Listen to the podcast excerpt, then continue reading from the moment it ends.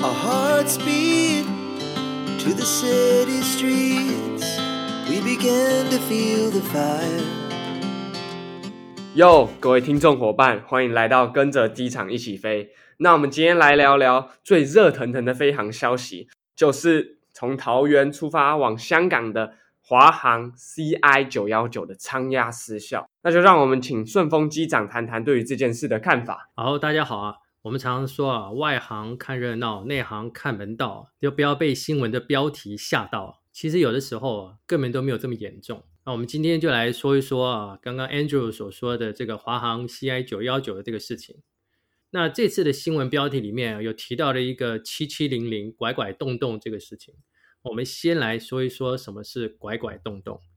那飞机上有一个东西叫做应答机 （transponder），这个 transponder 可以调整四个八进位的电码，也就是零到七。那每一次呢，飞机在起飞以前，所有的航班都会收到管制员所给他的一个 transponder 的电码。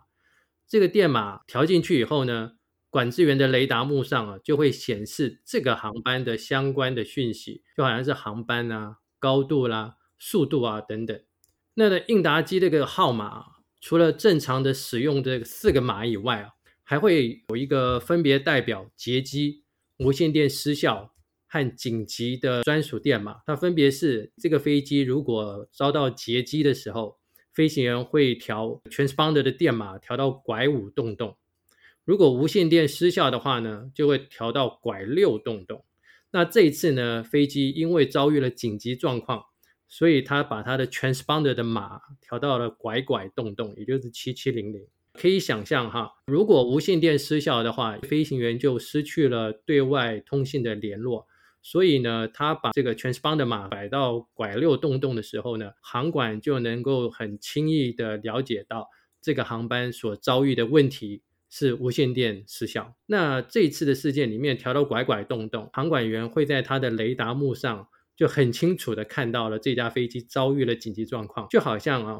相等于这个效果等于飞行员在无线电里面呼叫 Mayday Mayday Mayday 一样。Mayday 是国际的标准术语，是用来宣告飞机遭遇了紧急的状况。那这个时候呢，航管啊就要给呼叫紧急状况或者宣告紧急状况的飞机呢给予最优先的顺序，包括呃，如果这个飞机要任何的航向、任何的高度啦、任何的速度等等。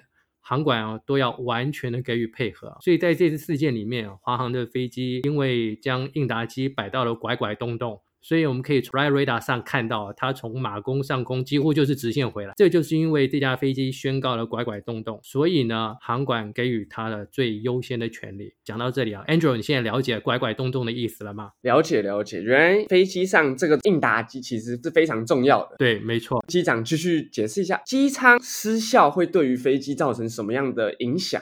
好，所以呢，我们现在就回归到主题哈。这次飞机啊所遭遇的状况是客舱无法建立压力。在我们谈到异常状况以前，我们先要来了解一下飞机机舱加压系统。这里啊所说的加压是指气压，就是飞机机舱里面的空气压力。那因为呢高度越高，空气越稀薄，所以飞机的机舱飞到高空的时候呢，一定要加压，要不然的话人就会缺氧，没有办法呼吸。Angel，我就来问你。的问题哈，你认为机舱内的气压哦，是不是一直维持在和地面一样的压力？维持和地面一样的压力。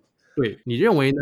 越高机舱里面的压力是越稀薄，还是呢？不管飞机飞多高，机舱里面的压力都跟地上是一样的？我觉得应该会随着外面的压力，机舱内的压力随着改变。我之前有看过一个报道，是说玻璃中间那一层会有个孔，好像就是要隐隐机舱压力的不同。不知道这会影响到跟这件事是有相关的。好，那关于这个问题啊，以后我们可以开一个专题再来说哈。先挖一个坑。哎，你说的没错，客舱里面的压力啊，会随着高度而改变啊。飞机巡航高度改变，你看啊，你坐飞机的时候有没有一个经验？飞机在上升或下降的时候，耳朵会有个鼓鼓的感觉，尤其你在鼻塞的时候更明显，有没有这样？有有有，每次会觉得要把嘴巴张开，耳朵才会感觉比较舒服。对，没错，这个哦，就是因为机舱内的压力正在变化的原因。那我要来介绍一个名词，叫做舱压高度，它的英文叫做 cabin altitude。也就是说，当飞机在几万英尺飞行的时候，机舱内的压力会保持在几千英尺的压力，就好像说飞机在三万英尺巡航的时候，机舱内的气压大概等于海拔五千英尺。这个只是个举例而已，这个五千英尺就称之为舱压高度。所以飞机在爬升的过程中，舱压高度也会随之上升啊，也就是从海平面或是你在机场的高度开始，一直一直上升。也就是高度越高的时候，你的舱压高度也会越越高，也就是机舱里面的空气也会越来越稀薄。所以呢，你现在应该就知道，机舱的压力哦，并不会维持在地面上的压力，而会随着飞机巡航高度的高度越高，舱压高度也是一直增高。原来，那我就要问你啦，你既然已经知道这个 cabin altitude 舱压高度会随着巡航高度越高而增高，那越高啊，就表示你的空气越稀薄啊，人体胃就越不舒服啊。那为什么舱压高度不维持和在地面的时候一样呢？你想想看，这是为什么？为什么舱压高度不维持和在地面的时候一样？对啊，这样不是人体是最舒服的状态吗？是不是因为压力差过大的时候，机舱的材料受不住的可能性呢？其实应该这样说哈，飞机越高，空气越稀薄，也就是呢。大气压力越低，如果我们机舱里面啊维持的和地面上一样的压力的话，那机身的内内外压差就会变得很大，对不对？对，也就是说机内的压力会比机外大很多。那为了让这个机身不要爆掉啊，那结构一定要做得更坚固，就代表机身就会更重，更重就表示什么？它就更费油，那更费油就表示什么？营运成本高啊。机票就更贵。以一般飞机，它的舱压高度大概在七八千英尺，但是呢。因为空中巴士三五零，它的机身现在是用碳纤维做成的，它的强度哦比一般传统的铝合金结构要强，所以哦可以承受更高的压力差。它在巡航高度三万到四万英尺之间哦，它的舱压高度哦最高只到五万五千英尺哦，这个比传统的七八千英尺哦要低很多。这就是一个材料科学进步的现象了。所以空中巴士三五零还是是非常先进的。所以你现在应该就知道了。为什么飞机在爬升下降的过程中，耳朵会鼓鼓的感觉了吧？知道了，哎，那顺丰机长谈到这，还有什么更多的内容吗？有，现在哈，我们知道了什么叫做舱压高度，我们再来说一说飞机要怎么样维持这个舱压高度。那在说舱压高度以前，我们要说啊，在给机舱加压的空气是来自飞机的发动机。飞机现在啊，如果以的我们一般国外所飞的这种大型民航客机，都是喷射引擎，喷射发动机呢，它的工作原理啊。是在吸入空气以后，经过好几段的压缩，然后再把压缩的空气点火燃烧。空气燃烧以后，当然就会膨胀啦。那飞机就会被这个膨胀的高热空气啊，以牛顿第三定律的原理就向前推进，因为它往后喷嘛。那所以飞机呢，就根据牛顿第三定律的这个原理啊，就往前喷了。啊那现在这个讲到牛顿第三定律要扯远了。那刚刚说啊，空气被吸入喷射发动机以后啊，受到好几段的压缩，而其中的一段呢，就会被引出来作为机舱的加压气源。那因为发动机引出来的加压空气温度非常高啊，但是呢，这个很热的加压空气呢，它不但可以拿来加压机舱哦，最后呢，经过一个处理哦，还可以变成几百度的温度啊。可以低到零下几度的空气哦，来给这个机舱来调节温度。那关于这个部分啊，我们以后有机会再来谈，怎么样来调节客舱的温度。那 Andrew，目前你讲到这里，你都还能理解吗？都能理解，都能理解。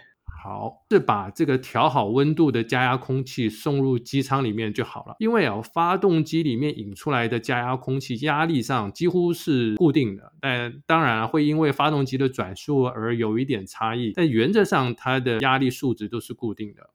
所以哦，飞机上需要一个东西叫做 outflow valve 啊，中文叫做排气阀，来调节客舱的压力。那排气阀呢，借由它的开度。开的大跟小来调节机舱里面的压力。如果它的开度大，舱压高度就会上升，就是更高啊。如果开度小，那舱压高度呢就是下降，也就是说舱压高度呢就越接近地面，所以呢由这样发动机供气 outflow valve 调节哦，就能维持了飞机的舱压高度。但目前我们还是不知道这次华航飞机遭遇了什么样的故障，我们也不用去猜测，在这里呢只是说明一下相关的知识。科普科普一下而已。那 Andrew，我来考你考你啊，刚刚的加压气源是从哪里来的呢？加压气源是从排气阀啊？不对，是从发动机里面的加压段来的啊。原来啊，哈哈，是的。原来答错了，那各位听众知道了吗？是从发动机面来的哦。哈，对呀，所以要注意听，对不对？哈，我们随时要考试的。啊，好了，开玩笑。那由之前的说明知道，发动机供应气源啊，outflow va 呢，以它的开度来调节调节机舱的压力啊。所以啊，我们先来说说看，如果发动机不能供气哦，会产生什么问题？那发动机不能供气的原因有很多了，有可能是供气的温度太高了，也有可能。是它的气压不正常等等，因为这些故障啊都跟飞机的系统有关。因为再讲下去挖的太深，怕大家会睡着，所以呢这里就先不细说了。那 Andrew，你想想看，如果发动机不能供气了怎么办？你想想看，这个跟 outflow valve 有关，outflow valve 能怎么做？如果发动机不能供气的话，想当然了，就是不能调节了，把排气阀调到最小的状态呢？没错，你说对了，它就是要把 outflow valve 关起来啊，就是把这个机舱封死。你看这样压力不是就维持住了吗？对不对？如果你不能供气，我就把机舱封死。那封死以后，空气跑不掉了，这样压力就维持住。但是呢，Andrew，你有没有想到，如果我把客舱的空气都封死了，你有没有想到另外一个问题？其实把客舱空气都封死了，那是不是剩下的氧气其实不能提供给这么多的人呢？没错，如果你都封住的话，大家久了久了就会二氧化碳中毒。所以呢，飞机上有一个东西叫做 ram air valve，中文呢就叫做冲压空。空气阀，因为飞机在失去加压的气源的时候呢，飞行员啊就会依照程序将 ram air valve 打开。你想想看哦，飞机飞这么快，如果在飞机上开一个小洞，让外面这个流速很快的空气哦进入到机身里面来，那就不是气源了吗？所以呢，控制这个小洞开关的这个阀啊，就叫做 ram air valve。有了从 ram air valve 的这个流进来的空气呢，再由 outflow valve 啊来调整，这样哦不。但可以维持这个舱压高度啊，而且还是高空哦，非常干净、不受污染的空气哦，这个可能比你在玉山吸到的空气都还要新鲜啊。那你就想想看哦，哎，那如果我如果我靠用这样的方法，我就可以维持舱压高度，那为什么我还需要这么大一套系统来维持舱压高度呢？你想想看。为什么不用这种方法来维持舱压高度就好了？危险性的关系吗？哎，这个问题哦，其实也并不危险。它最大的问题是什么？呃，我举例来说啊，这个飞机在四万英尺巡航的时候，外界的这个大气温度啊。可以低到负五十到六十度哦，负的五十到六十度哦。所以你想想看，如果我在四万尺用这种方法的话，那不大家都会冷死嘛？那如果你要额外花能量再去把这些很冷很冷的空气去加温，那其实相对变得更复杂。那还不如直接用发动机里面引出来的热空气，这样子反而效率还是比较好的。所以呢，像这种我刚刚说的打开 ram air valve 这种事情哦。这个程序呢，原则上啊，都只能在低空使用，而且是在紧急的情况才能使用，而不是一般就能拿来用的。哦，了解。那我刚刚有发现顺丰机长说要在低空的时候使用，所以那我们回到华航 CI 九幺九，它有马上从三万英尺降低到一万，是不是因为也是要打开这个冲压空气阀呢？这个呢，依照到它的程序啊，如果打开这个 ram air valve 的时候呢，是有内外舱压限制的。那也就是说呢，你一定要下降到低高度，才会有比较小的舱压的差度。但是呢，下降到一万尺这件事情呢，是机舱失去压力的标准程序。也就是说呢，当机舱失去压力的时候呢，我们依照程序会立刻降到一万尺。降到一万尺的原因，当然考虑到地障隔离啦、航管啦，还有安全啦，还有这个空气是不是足够供人来呼吸啦等等啊。所以呢，这次华航的这个事情呢，飞行员在机舱失去舱压以后呢，立刻降到一万尺哦，是一个标准的程序。我相信这个机长呢，他一定是执行了非常正确的程序。所以机长要执行正确的程序，大家才有机会活下来。哈哈，对，那再来啊，我们刚刚就讲到失去气源的时候，呃，我们可以利用 ram air valve 啦，还有 outflow valve 啦，两个一起来调节舱压的压力啊。还有一个东西就是 outflow valve 这个东西，它也会坏。如果飞机上的 outflow valve 其实是不止一个，因为飞机的系统为了安全。同一个东西通常都会设计好几套，当然了，一次只会有一套工作，那其他的呢就是会待命。那这种设计啊，称之为 redundancy，中文叫做冗余啊，中文叫冗余，就是有备份的意思啊。那以现在的工业机械可靠度来看，其实 outflow valve 一个要故障都很不容易哦，何况是三个都故障，那几乎是不可能啊。但是没关系，我们还是可以来谈一谈啊，如果应该说，所有的 outflow valve 全部都忽然不受控制了，自己关闭了。那机身哦也不会因为机舱压力太大就爆掉。为什么呢？因为机身上哦还有一个叫做释压阀啊，可以释放压力，就跟压力锅一样，它有个释压阀，压力过大的时候它就会打开。但是我飞了那么久，我从来没有听过有 outflow valve 全部都关死。啊，然后呢，谢阿法有打开这个案例，从来我都没有听过这个事情。哎，但是呢，如果 Andrew，我就问你哈，如果 outflow valve 坏掉了，忽然全开会怎么样？outflow valve 突然全开，会不会会人被抽出去啊？不会，那倒还不至于。那只是说哈，客舱会快速的失去压力。那这个时候呢，飞机只有尽可能的尽快下降高度，就好像华航的这些事情。当然，华航这些事情未必它是 outflow valve 全开了。